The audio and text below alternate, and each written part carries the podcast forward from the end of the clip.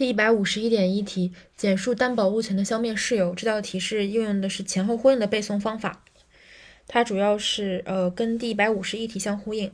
担保物权消灭的事由有以下四点，在这里是四点，跟下面跟刚才那道题的那个一般的三点还不太一样。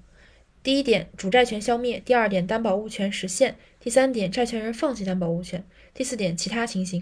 这一二三跟刚才的一二一样，但是跟这个担保财产毁损灭失。呃，并没有在这种体现，这要注意一下。一、主债消灭；二、担保物权实现；三、债权人放弃担保物权；四、其他情形。